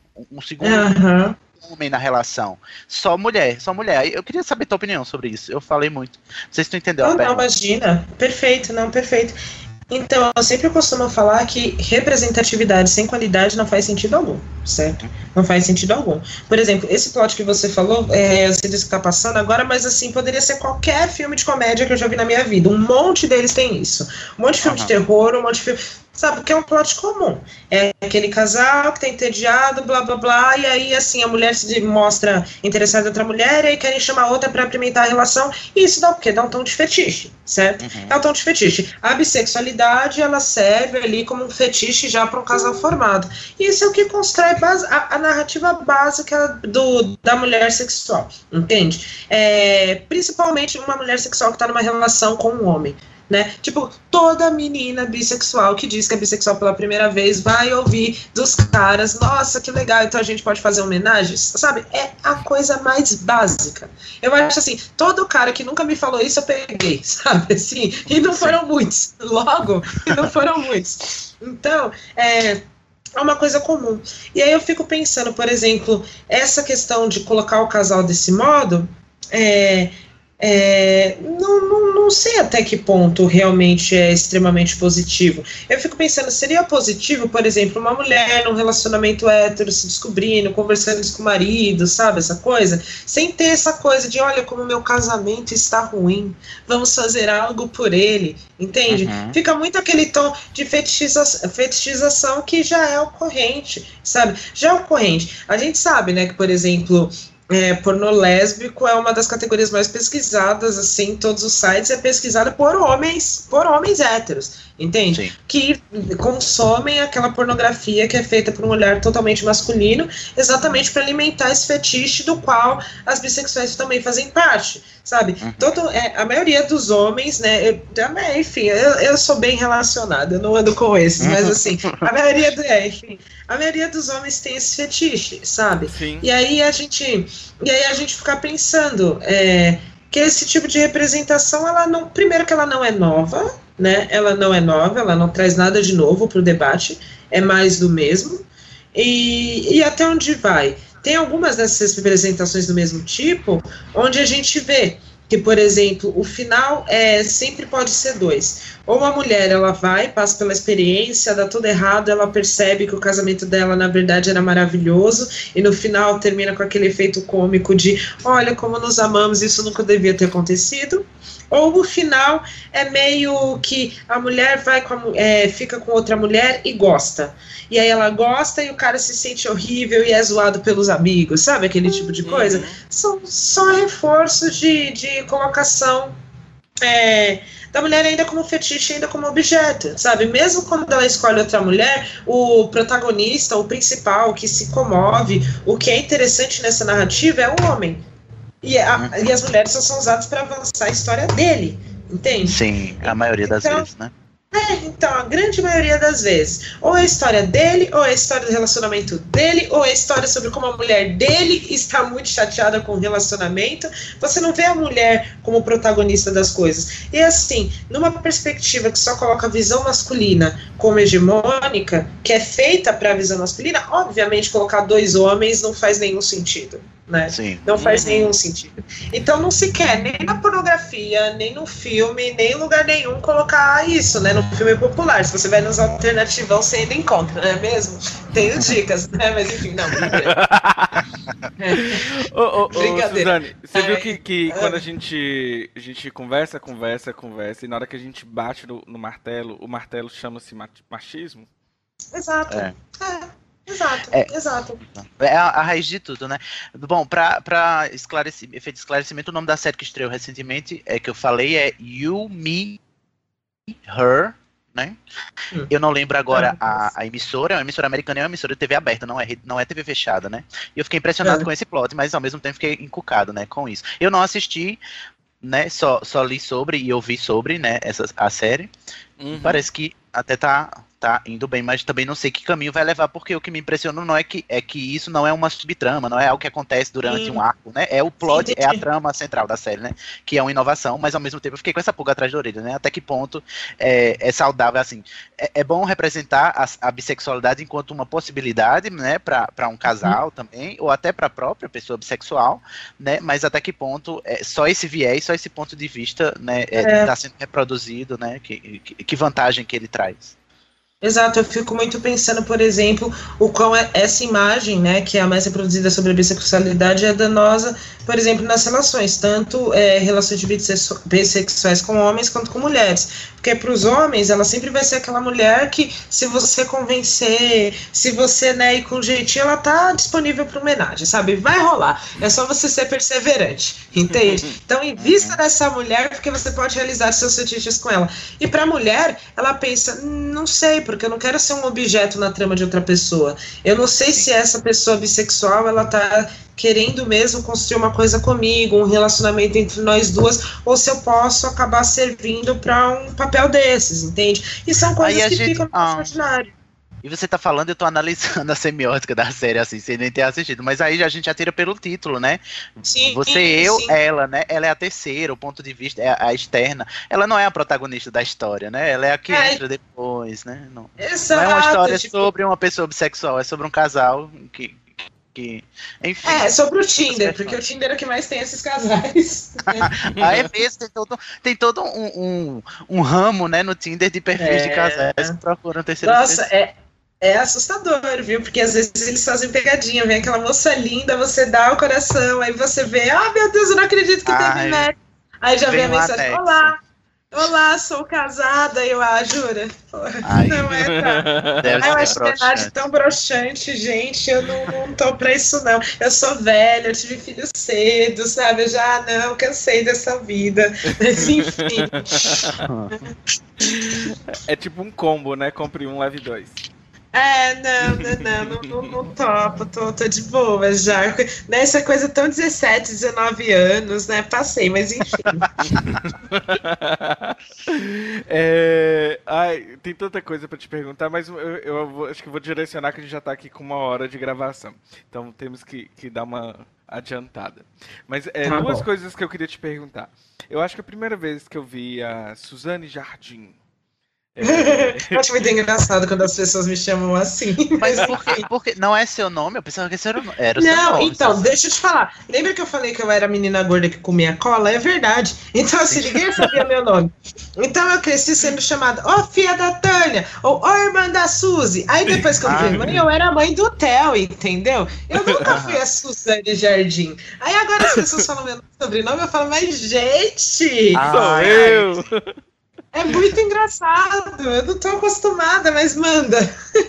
A primeira vez que eu vi você, e eu acho que foi você, ou se eu associei a treta, você desassocia e pronto. Que eu acho Tá, e vai ver a outra que eu odeio, brigamos e vai, prossiga. É o seguinte, é, teve uma, uma discussão dentro da USP. E aí tinha uma galerinha branca lá falando sobre cotas e tudo mais. Passear. E a senhora levantou a mão e foi falando, e foi falando, e foi falando, e isso viralizou no país. E assim, Uhum. todo mundo, às vezes, não sabe quem é a Suzane, mas sabe quem é aquela menina que foi lá falar umas verdades. É, essa- então, essa aí que pessoa tá. é você, né? Exato.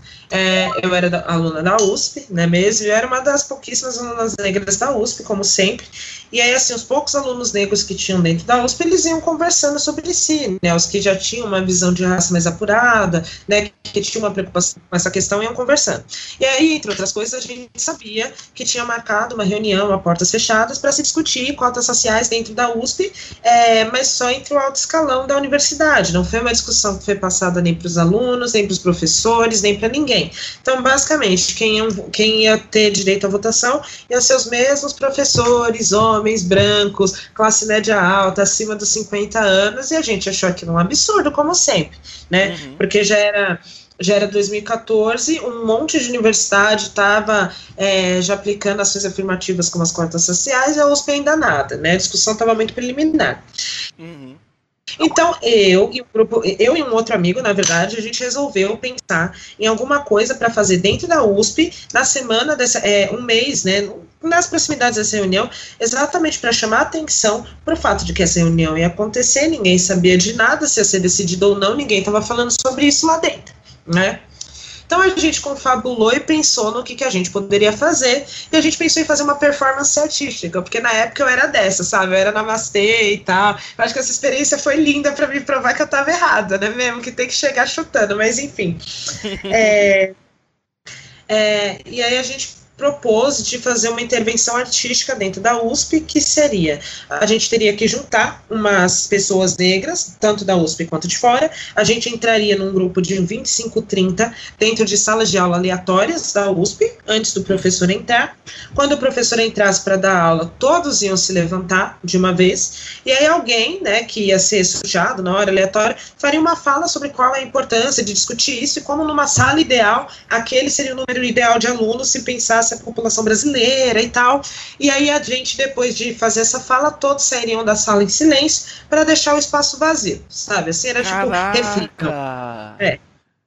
A ideia era essa, para e pensa, bonito, forte, Nunca legal. soube disso. Não, não foi. Pois é, essa era a ideia. Aí o que, que aconteceu? Primeiro que foi a dificuldade de reunir 30 pessoas negras dentro da USP. Foi extremamente difícil. A gente demorou dias, a gente teve que chamar gente de, de fora para participar para conseguir fazer a intervenção de um modo efetivo, né? Porque Uhum. na USP a gente conseguiu 10, sabe assim? Porque lá realmente estava difícil a época, né? Agora já deu uma melhorada, mas não foi tudo isso não. Mas enfim.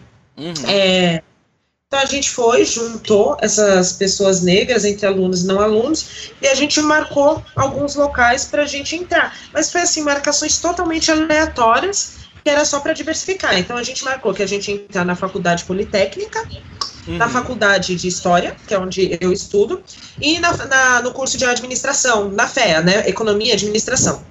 E assim, é, exato, eu, eu, exato. Eu sou administrador e eu, assim, a alma do, da, da, administração é. é coxinha, mas vamos lá. Exato, exato. É, você já sabe como vai acabar, né? Porque aquele vídeo que você viu é na fé. Então, né? Ah! E aí, Agora tá explicado. Isso. Exato. E aí, o que, que aconteceu? A primeira intervenção foi na faculdade de engenharia de manhã. E o curioso é que a gente entrou na sala, a gente sentou na sala com o nosso grupo e os outros alunos iam entrando. E assim, a USP, para quem não sabe, é uma faculdade sem catraca, sabe? Sim, é, exceto pelo curso de medicina. Hã? Oi? Assim, é, é, bem aberta mesmo, eu já estive lá. Exato, exato, é totalmente aberto. Então, assim, a não ser pelo curso de, sei lá, medicina, que nem fica na cidade universitária, qualquer pessoa pode entrar em qualquer sala de aula e assistir qualquer aula, né? Então, assim, em tese, os alunos não tinham que estranhar a gente lá, porque a gente estava numa sala de aula aberta vendo uma aula, certo? Não, uhum. errado. Então, o que, que aconteceu? A gente foi entrando. É, a gente foi entrando e sentando para esperar o professor chegar, e antes do professor chegar, os alunos hum. começaram a intimidar a gente.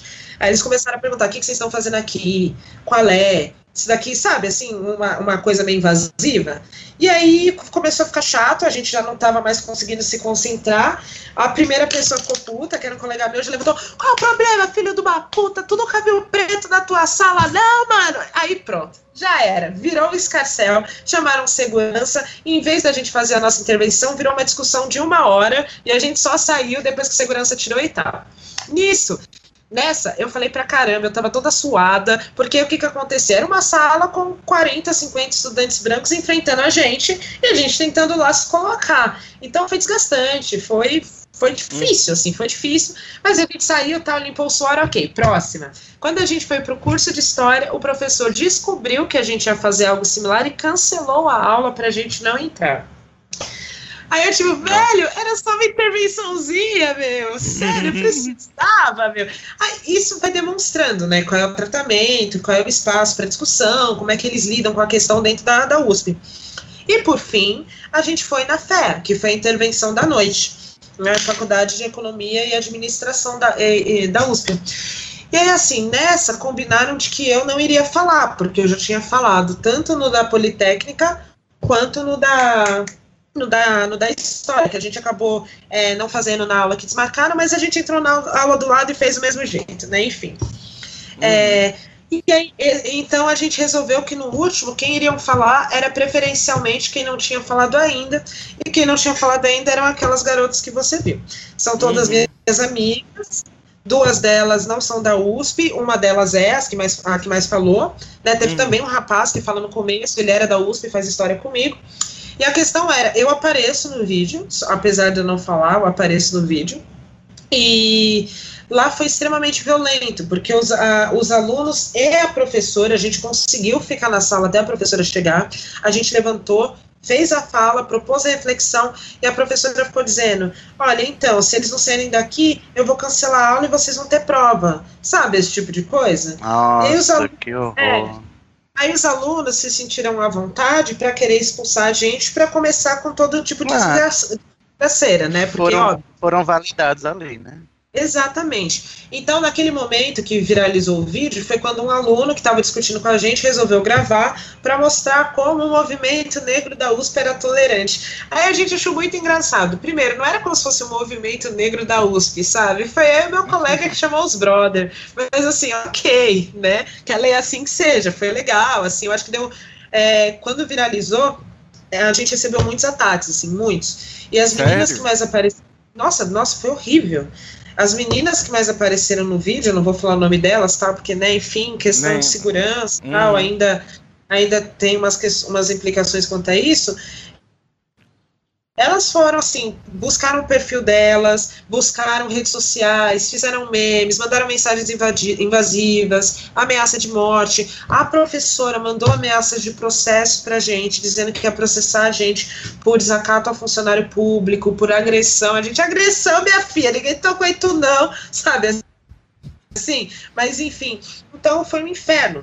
Ao mesmo tempo que foi extremamente positivo, porque no momento que o rapaz gravou aquele vídeo para mostrar como o movimento da USP era, é, era intolerante, ele acabou mostrando uma das facetas do racismo daquela universidade, né? Que é a falta de diálogo, a falta de disposição do, do pessoal que é hegemônico dentro da USP, né, que é o, a, são as pessoas brancas, em ouvir uma narrativa negra, de, né, é, de se propor a discutir uma questão.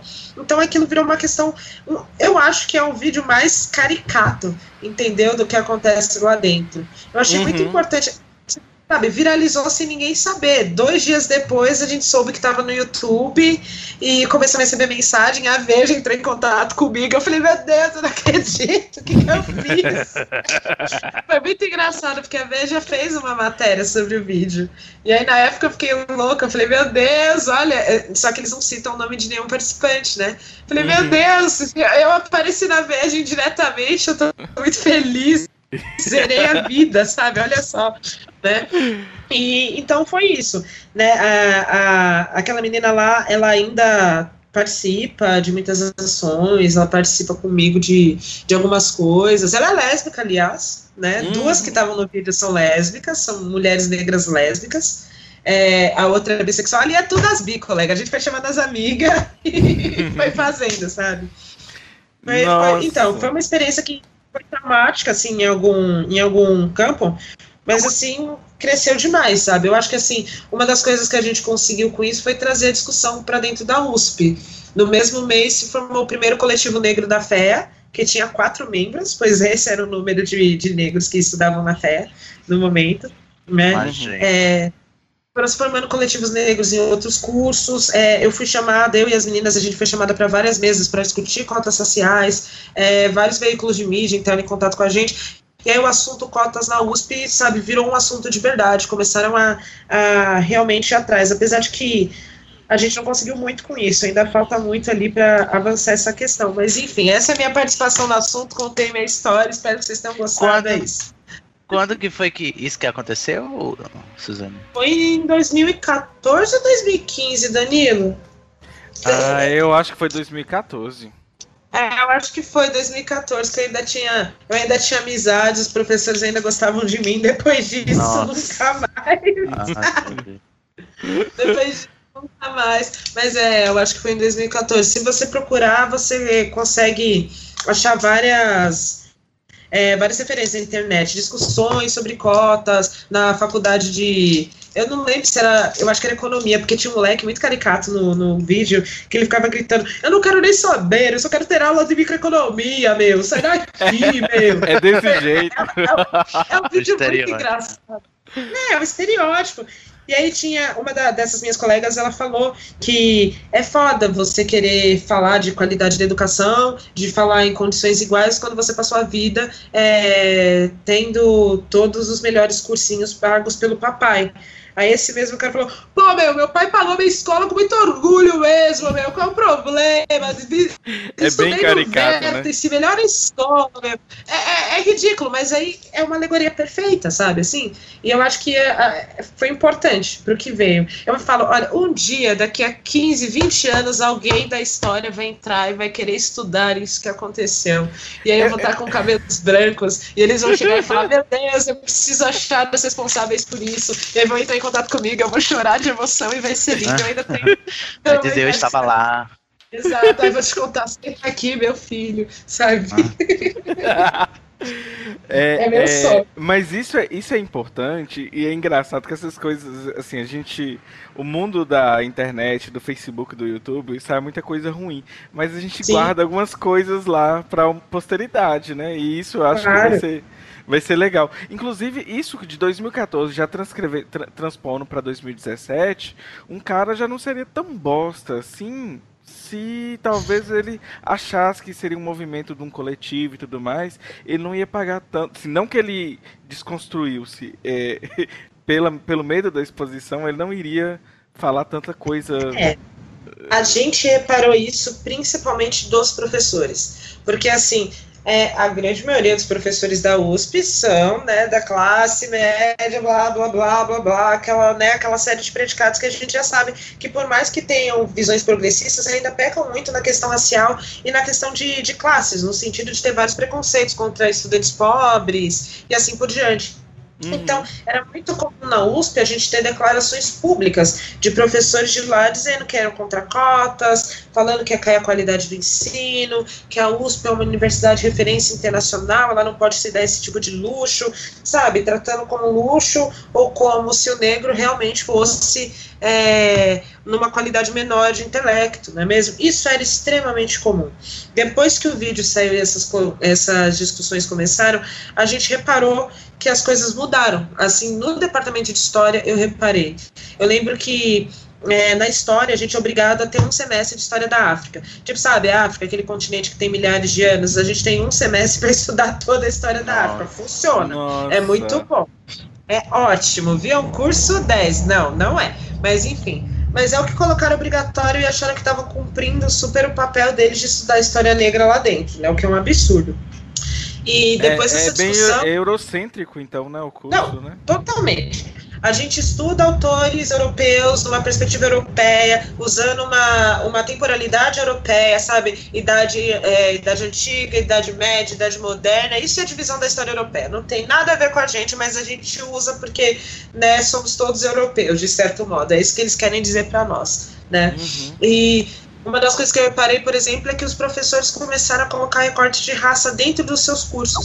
Eu lembro que quando eu decidi começar a estudar mais história dos Estados Unidos, história negra norte-americana, foi exatamente um semestre, no semestre seguinte a que isso aconteceu, quando eu fui fazer um curso de história dos Estados Unidos lá, né, que era uma matéria optativa, e eu tinha um programa do curso e ele ia ser todo pautado em história política, sabe? New Deal, queda da bolsa, aquela coisa história dos Estados Unidos básica a professora na primeira aula ela falou que diante dos acontecimentos que ocorreram na USP no último semestre, ela tinha reformulado o programa, que ela achava que era impossível entender os Estados Unidos se você não estudasse história negra lá dentro. Aí da hora minha mente fez um boom, caralho, não, de certo modo eu sou culpada por isso, que foda. E aí ela Olha. deu um curso Exato. E ela deu um curso incrível, é, pautando sim todas as questões dos Estados Unidos, mas pontuando sempre a população negra, onde ela estava dentro disso, o que ela estava fazendo, sabe? E ali eu aprendi coisas básicas que me serviram para as minhas pesquisas, que estão no texto do OJ, que estão no artigo dos estereótipos raciais, entendeu? Hum. E aí que eu uhum. falo, se você não puxa o mínimo debate dentro da USP sobre isso, a história negra, as questões negras, elas não vão ser debatidas, elas não vão ser estudadas. A gente vai continuar formando cada vez mais profissionais que só estão preocupados com aquele foi, foi importante. Eu sou bem orgulhosa disso aí. Fiquei feliz que você perguntou, na verdade. Bem feliz.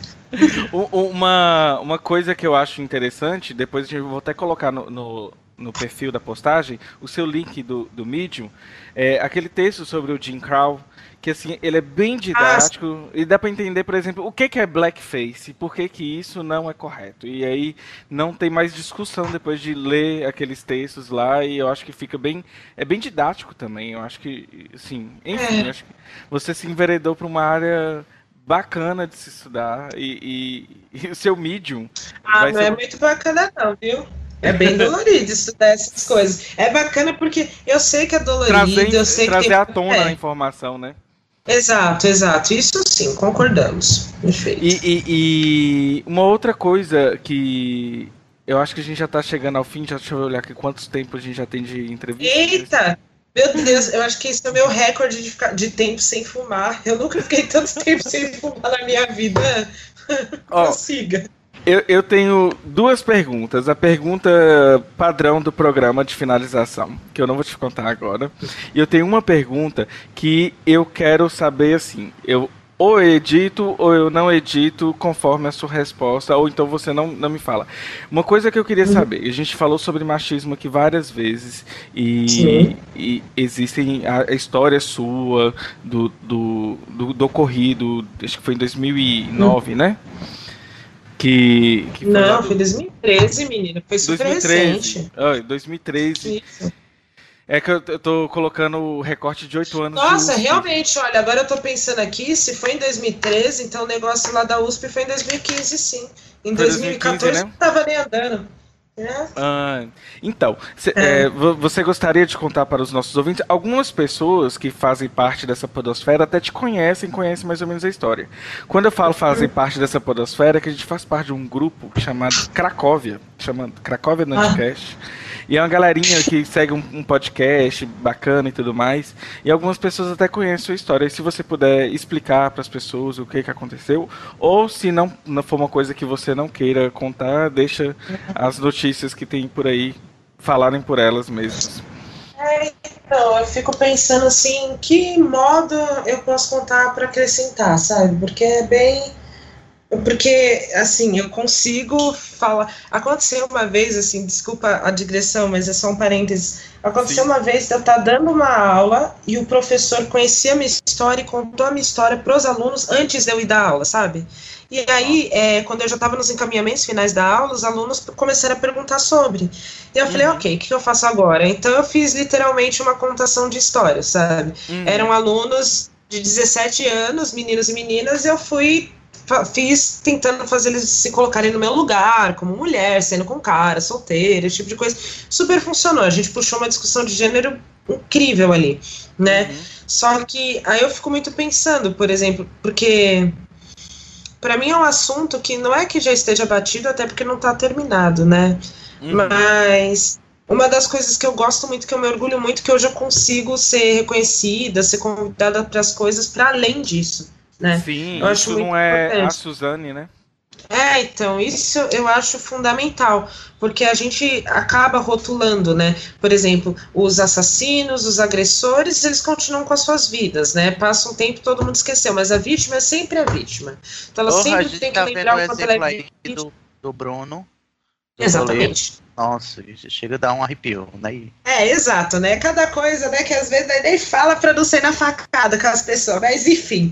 é, Esse também uhum. é. Bom, eu fico pensando no adiantado do, do, do, episódio. Talvez fosse legal a gente fazer um, um, um outro episódio com vocês sobre, sobre violência seria, e sobre seu caso. Seria ótimo se você se você tiver um, um, link, porque eu acho, eu realmente acho que esse assunto merece, ele merece a gente se dedicar a ele, entendeu? Sim. Não é, exatamente. uma resposta, num, numa resposta é. assim simples sobre o que aconteceu. Aí no caso, se você se você tem algum link que a gente pode linkar sobre isso, ou até que você tenha mesmo escrito, para a gente deixar só disponível na postagem, né, no caso. Eu acho que tem, tem um link sim que não é meu, entendeu? É uma entrevista que eu concedi, né? Eles têm áudio e tudo, que é para o site feminicidionobrasil.com.br. Eu acho que foi um trabalho incrível que fizeram. E assim, é um texto corrido, com imagens, com vídeos, com entrevistas, é um trabalho incrível. Uhum, e uhum. lá eles falam, assim, desde o beabá, o que é feminicídio, eles pontuam casos, eles falam de sobreviventes, eles dão dados, eles dão estatísticas, e é um site muito legal onde eles contam a minha história. Então, uhum. assim, se vocês quiserem colocar o link para o pessoal conhecer melhor, manda assim. Eu acho já, que é o melhor que eu posso ficar. Você falando, só para finalizar e já fazer a pergunta, você falando que fica feliz de saber que você não é só conhecida por isso. Eu não te conheci por uhum. isso, você acredita? Eu te conheci pelos textos, depois eu te conheci tá legal? Treta, linkei com a, com a treta do YouTube e depois que me falaram isso, tipo, assim, é. assim, foi como se fosse um, uma consequência de te conhecer, que fui conhecer é, é, é, essa situação. E isso deve ser muito legal e acredito que para você eu também, é uma vitória. Eu também não né? sabia não, Susan. Quem me contou foi é, Danilo, então. senão eu não teria tido ciência também. e eu acho isso ótimo. No começo, obviamente, não era assim, foi um inferno, né? Até a porra da Sônia Abrão era o tempo todo lá mexendo o saco, sabe? Pra fazer aquelas matérias Nossa, que sai sangue e tal. Jesus. Então, tipo, é, no começo foi um inferno. E eu não sei, eu não, eu não sei muito bem como é que foi esse processo, né? De a gente chegar até aqui, de vocês terem me conhecido por outros modos e tal. Mas é uma coisa que me alegra muito, entendeu? E é uma coisa que eu gosto de passar para as pessoas. Que você não precisa, sabe, viver presa o que te aconteceu, a sua tragédia, sabe? Não que isso não, não possa ser sua luta, tem que ser sua luta, sabe? Você pode usar isso, isso vai te marcar para sempre, é óbvio, mas você é capaz de muito mais coisas, entende? Eu sempre falo, o homem não pode condicionar sua existência, nem na hora da felicidade, nem na hora da desgraça, entende? E, e eu acho que isso é uma prova de que isso acontecerá. Eu fico muito contente, eu fico toda sorrindo aqui. Nossa, que legal. Momento super heroína do dia.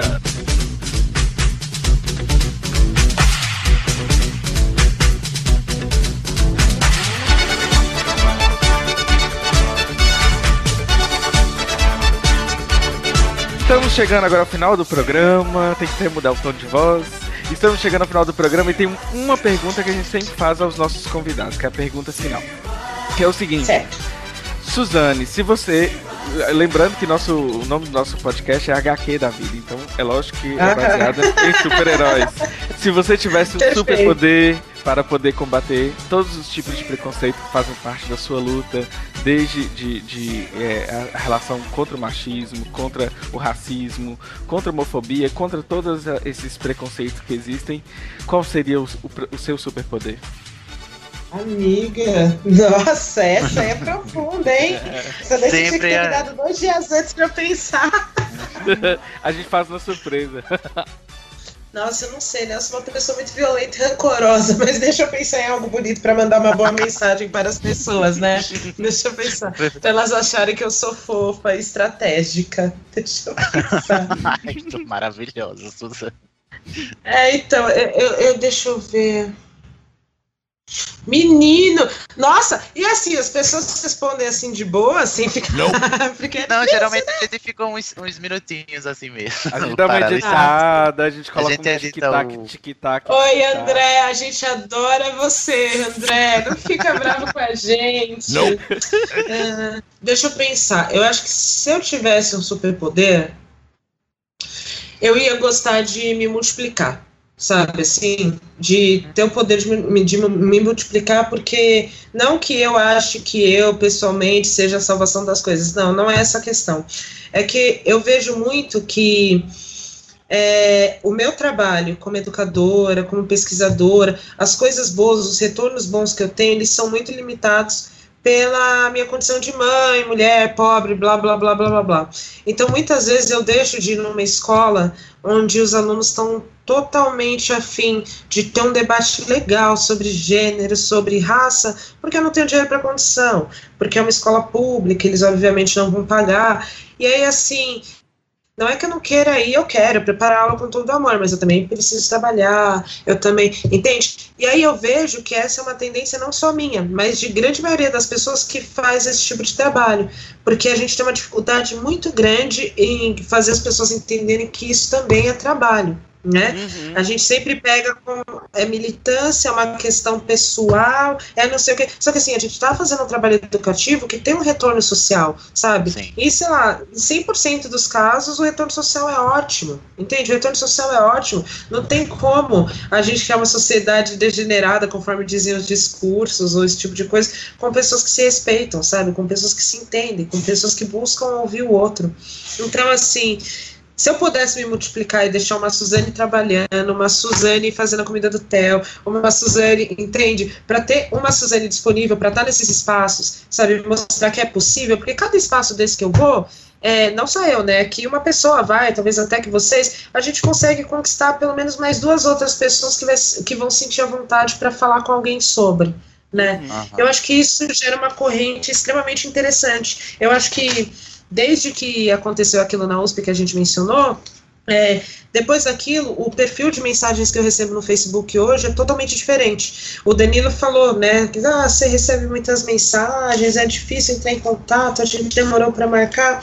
E sim, hoje eu recebo muitas mensagens, mas eu posso te dizer que 98% das mensagens que eu recebo são de pessoas é, trocando informação, são de pessoas agradecendo, são de pessoas que já viram uma palestra, já viram uma aula, são de pessoas dando um relato, do tipo, olha, Suzana, eu falei disso que você falou para mim com a minha mãe e foi incrível, sabe? Então, assim, eu tenho um retorno muito positivo. E assim como isso faz muito bem para minha vida individual e faz muito bem para a vida dessas pessoas que entram em contato, eu acho que, sabe, mais ações como essa fariam muito bem para a comunidade como um todo. Eu acho que Ah, é eu, isso. eu adorei seu superpoder. Eu- Aí eu tô fico lembra- besta, Dan, como a gente consegue aqui achar as os, a- aplicabilidades totalmente ótimas para os superpoderes, né? Sim, e existe. Pois é. Mas você falando do seu inbox é engraçado, você já até compartilhou alguma coisa minha que eu já compartilhei com você. Eu me senti muito, muito. Mais do que, como fala, alguém televisivo, artista de cinema. A Muito Suzane. prestigiado. Ela falou assim: o Danilo indicou isso para mim. Eu falei, Ai, Danilo, não faça isso. ah, enfim, eu tentei segurar a tietagem durante todo o programa, Não mas agora no final. conseguimos, não, Não, conseguimos. consegui, não, não dá. Não Ai, está sendo possível. A filha da Tânia, a mãe do Theo, morre de vergonha quando vocês trazem isso. Eu não tô acostumada. mas enfim. Suzane, querida, olha só, eu estou extasiado aqui com esta, este programa, foi maravilhoso. Muito obrigado pela disponibilidade, pela alegria de ver, pela, pela cremosidade da sua voz. Olha, foi ótimo. Poxa, Vamos eu dar, um- agradeço. vamos dar- vamos dar um, um- um- Ah, peraí. Antes de. de... Acho que é, é isso, né? Ela já falou superpoder. Ah, tá. Tchau. É, o dá o tchau mesmo. E, e a gente vai colocar o seu, o seu perfil na- no link da postagem para as pessoas que quiserem lá ver você trocando uma ideia com Coloca a o galera. Medium, bota lá, tá? Pra eles dar palpite, gosto. Sem problema. Isso. E com, com respeito, viu, pessoal? É, por favor. Sou legal, mas não Ai. O ouvinte, Ai, do ai, HQ, ai. o ouvinte do HQ é um ouvinte educado, viu? Não me faz Ai. passar vergonha, ouvinte, pelo amor de Deus. Então vou dar um tchau coletivo, galera. Tchau, tchau. Tchau. Tchau. Até a próxima. E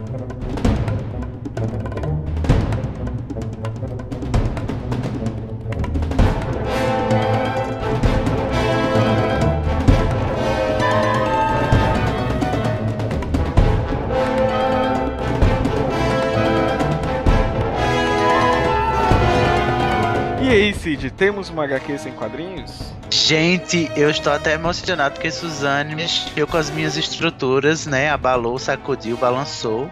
E sem falar em Menino Theo, né? Que é essa criança maravilhosa, a melhor criança. Menino, se você está impressionado com essa moça, imagina eu que venho acompanhando ela há um certo tempo. Meu sonho de consumo. Tentei não ser tiete durante essa reportagem. Tentamos. essa barra eu não consegui segurar. Foi difícil. Ai, mas enfim, temos aí uma HQ. E Cid, qual é a indicação pra hoje? Então, menino, prometi e voltei, né? Pra Eba! indicar, finalmente. Tem a ver com alguns pontos que a Suzane eh, mencionou aí durante a nossa conversa, que é o documentário. Bom, o nome tá em inglês. É A Máscara em que você vive, né? The Mask You Live In.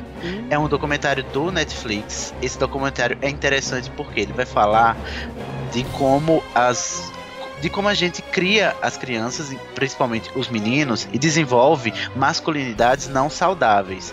E como isso é prejudicial para a sociedade como um todo, porque esse machismo e essa, essa visão masculina, né, do que é masculino, é, é muito nociva, muito é, assim agressiva e prejudicial e, e corrosiva, né? Essa, essas masculinidades que a gente desenvolve e como isso já, já é incutido no- nos meninos desde cedo, né? A, a- rejeitarem o feminino, né? A rejeitarem a ideia de fragilidade e como isso repercute, inclusive, no estado mental dos meninos. É, o documentário ele é importante para a gente entender que o machismo, ele, apesar de fazer vítimas as mulheres, principalmente, ele também é, causa seu efeito sobre os homens também, né? Principalmente as crianças. E é importante, e, e como a- a Suzane falou aí muito de, de causos que aconteceram com o filho dela na escola, e ele já vem experimentando esse tipo de, de violência, de não corresponder a um ideal de masculinidade infantil, né? Que existe isso, infelizmente, né? Ele já vem sofrendo esse tipo de violência, né? E essa Uhum. violência, ela é comum em todo canto. Então, para você entender melhor como é que essa, o machismo é desenvolvido, né? E como é que ele se estrutura, né? Desde criança com os meninos, é, o desenvolvimento dessas masculinidades nocivas, vai lá assistir The Mask You Live In, a máscara em que você vive lá no Netflix. É um documentário excelente, inclusive para mim que, né? Te contei já essa barra, né? Dan, eu sou uma pessoa que eh, reconheço que eu devo perder muito conteúdo porque eu não tenho paciência para documentários. Mas este aí é ótimo. Uhum. Então, pessoal, só para complementar a indicação do Sidney, eu quero já ir para outra questão, que é uma questão mais racial. Não, talvez não, é racial e também em termos do, sobre o capitalismo, porque eu tô com esse documentário na cabeça, eu assisti, eu já discuti, já conversei com meus alunos, levei meus alunos meus até para ouvir palestras de escola austríaca como contraponto, mas enfim, tem um documentário do Michael Moore de 2009 chamado Capitalismo, uma história de amor. Mas esse, é, o Michael Moore é bom, mas bom mesmo é assistir a décima e terceira emenda que está no Netflix também. E uhum. para complementar, você vai ter que assistir, ouvir o podcast do lado Black, que também tem, eles estão falando sobre isso. O podcast lá do Black é com a Luísa Braga e os meninos. Não vou citar os meninos, eu esqueço, porque ela é dona da porra toda. Não, tem o Rafael, o Rafael Chino, Chino tem o Chino também. É tem por... o o Ivan. Né? É porque eu sempre lembro da Luísa. Mas enfim, é, curtam lá também o Lado Black, é um ótimo podcast. Fica essa recomendação pra gente poder fazer esses recortes aí sobre tudo que a gente foi dizendo nesse programa com a Suzane. É isso aí. Então fica aí, até uma próxima. Não, menino, tem as redes sociais, calma. Não é mesmo? Vamos lá, não vou esquecer Como você nos acham? Como você nos acham? E como vocês Olha nos. Como é que é? Nos mandam feedback, né?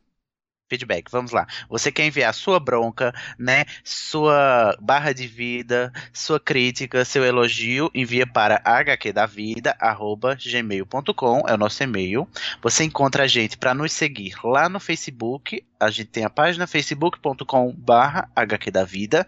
Temos o nosso Twitter, que é hqdavida. A gente também está no YouTube, não vou esquecer, não, que você procura lá por HQ da Vida Podcast. Isso. Não esqueça que a gente está sempre no SoundCloud, que é soundcloud.com/barra HQ da Vida. Não esquece de avaliar a gente lá no iTunes, dar cinco estrelinhas. Se você não quiser dar cinco, mas deixar uma, uma resenha lá pra gente ler, né? Deixar sua, sua opinião, a gente agradece também. É, e sempre lembrando que as transcrições dos nossos episódios sempre saem, são publicadas no nosso Medium, que você nos encontra lá no arroba HQ da Vida no Medium também. Esqueci alguma coisa, não? Eu acho que não. Gente, não esqueça de dar cinco estrelinhas no iTunes. E se você der menos de cinco estrelinhas, eu só posso dizer que isso é muito Black Mirror. Enfim, Ai, pessoal. Gente. Fica aí até o próximo programa. Um beijo. Cheiro, gente. Até o próximo.